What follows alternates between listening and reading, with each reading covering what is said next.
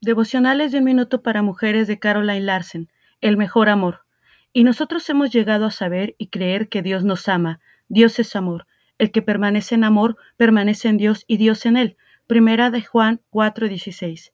Se siente también cuando sabemos que somos amadas, cuando confías que alguien te ama de verdad, que nada de lo que digas o hagas sin pensar podría destruir ese amor. Puedes quedarte tranquila. La verdad es que el único que te ama completamente de esa manera es Dios. Él te ama incondicionalmente. Dios ve lo mejor y lo peor de ti, y te ama igual.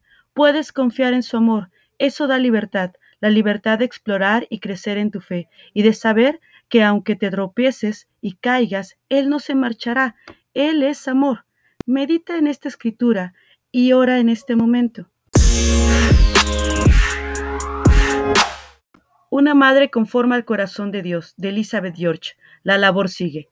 ¿Ya han crecido tus hijos? Tengo noticias para ti, querida amiga. Tu labor continúa. Y no lo digo yo, sino Dios.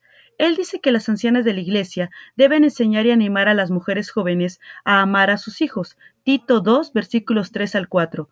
¿Han crecido también tus nietos? Pues bien, Dios te llama como madre experimentada, mayor y sabia a transmitir tus conocimientos acerca de la crianza. ¿Tienes sobrinos y sobrinas? ¿Hay niños en tu iglesia? Mira nada más las oportunidades que tienes para ser esa mujer experimentada y piadosa en la vida de alguien más joven. Descubrirás que hacerte mayor trae más beneficios de lo que jamás pensaste.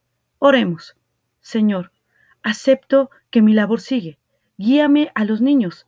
Tengo mucho amor tuyo para comunicar a otras madres y niños. Quiero que me uses en cada etapa de mi vida. Amén.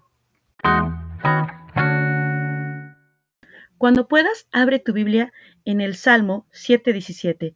Alabaré a Jehová conforme a su justicia y cantaré al nombre de Jehová el Altísimo. Si puedes subrayarlo, hazlo. Y mientras, hazte la siguiente pregunta. ¿Agradeces al Señor por su justicia? Que Dios te bendiga. Saludos.